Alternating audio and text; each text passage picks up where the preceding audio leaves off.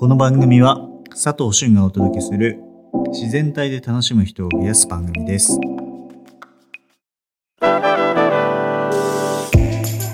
はい、こんにちは、佐藤俊です。今日もよろしくお願いします。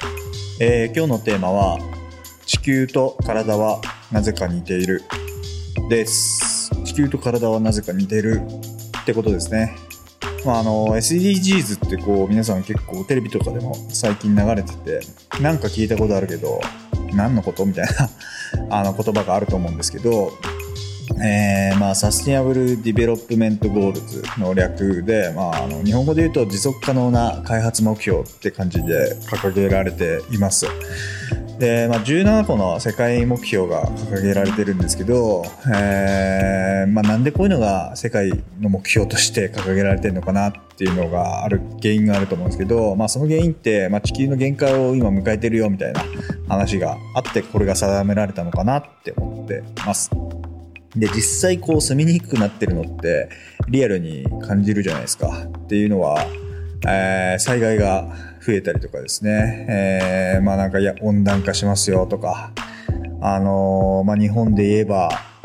えースコールみたいな本当雨が降るようになったりとかですね。山火事がずっと止まんなかったりとか。あまあ地震が起きて津波が起きたりとか、まあ、そういうこともそうですね。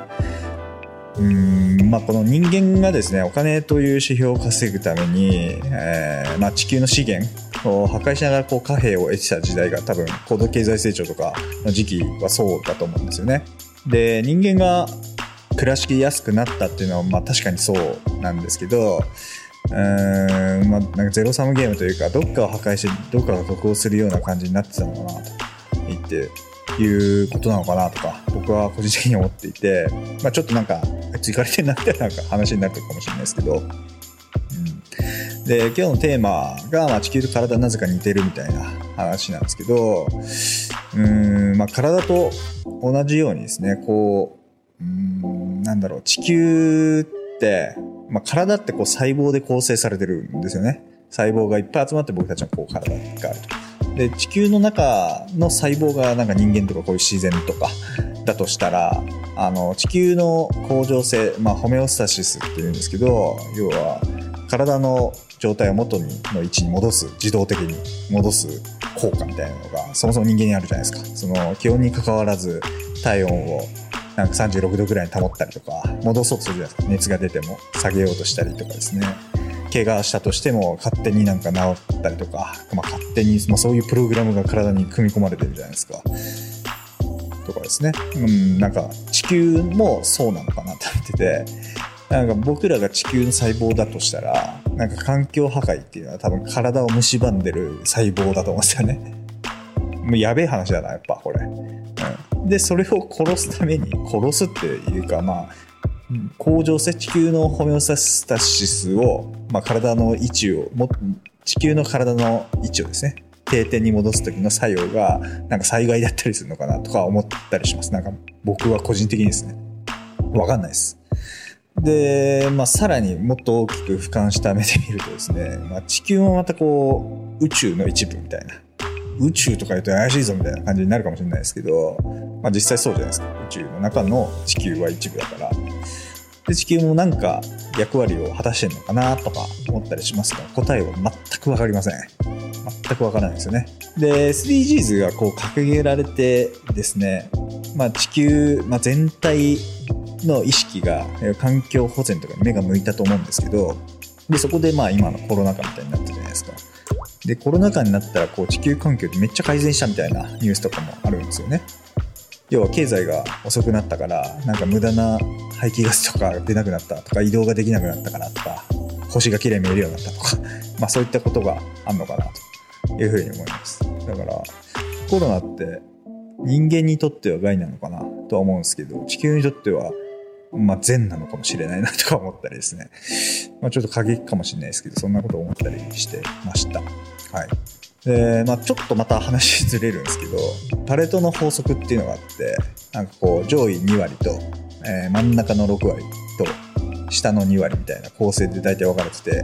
なんかアリの関係とかもそんな感じらしいんですけど上位2割がその働きアリとして働いてて6割がまあ普通みたいな。で残りの2割が、まあ、全然働かないみたいなアリの集団がいると、まあ、これってなんか人間のコミュニティでも同じような感じかなと思ってて、まあ、会社でもそうだし、えーまあ、地域もそうかもしれないし部活とか、えーまあ、何でもそうですね。多分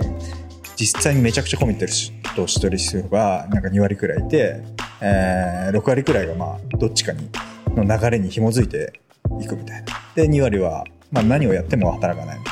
いな。働かないというかそこまで貢献しないという意識の人結構いるじゃないですか。なんかこの法則は僕の身の回りを見ててもそうかなとは思ってるんですけどでこれ体の中に行ってなんか僕その腸内フローラについて調べてたんですけど調べてたっていうのはあの僕今クレンズサプリっていう八重山クローラと、まあ、僕の住んでる伊那市の、えっと、炭ですね。炭を顆粒化したブレンドしたサプリメントみたいなのを作ってでそれって、まあ、腸内環境にもめちゃくちゃいいからあの栄養解析しながらえーまあ、腸内環境腸内フローラ検査とかもしてですねどう改善されていくのかとかモニタリングしてたんですよね。そしたら、まあ、調べていく中でその腸内フローラっていうのはこれ分かんない人も、まあ、聞いたことある人もいると思うんですけど僕たちのこう腸内って、まあ、本当に多種多様な細菌とかががいて、まあ、その数って100兆個くらいあるらしいんですけどで小腸から大腸にかけているらしいんですね。でそこがにいるさまざまなこう細菌がバランス取りながらまあなんか腸内にいるらしいんですよ。でそれがなんかあのお花畑みたいに見えるらしいんですよね。顕微鏡とかで見ると。でそれを腸内フローラっていうようになったらしいんですけどでもこの中でも多様性っていうのがあってなんか262の法則ですね。パレートの法則みたいなのがあるらしいんですよ。で、2が善玉菌2割。いい菌が2割くらいで、で、悪い菌、悪玉菌、これもよく聞いたことあると思うんですけど、これが下の2割いて、で、残りの6割が日和見菌って言って、善玉菌が優位になるとそっちについていくみたいな。で、悪玉菌が優位になるとそっちについていくみたいな菌が6割くらいいるらしいんですよね。うん、なんか世間の流れとかがめちゃくちゃこう、そっちに寄ったら、まあそうだよねって思って6割いくみたいな。なんか今もそんな感じなのかなとか思ったりしてるんですけど、結構こう俯瞰してみるとですねこう地球とか体とかで体の中からより細胞とか見るとなんか結構似ている構成のところが多いなって僕は個人的に思ったんですよね。だからって一言で言うと何なのかよくわかんないですけど。っていう話です。今日は。地球と体はなぜか似ているってテーマですけど。ちょっと最後がよくわからんけど、まあ、そんな感じのお話でした。では。そんな感じにします。はい。お疲れ様です。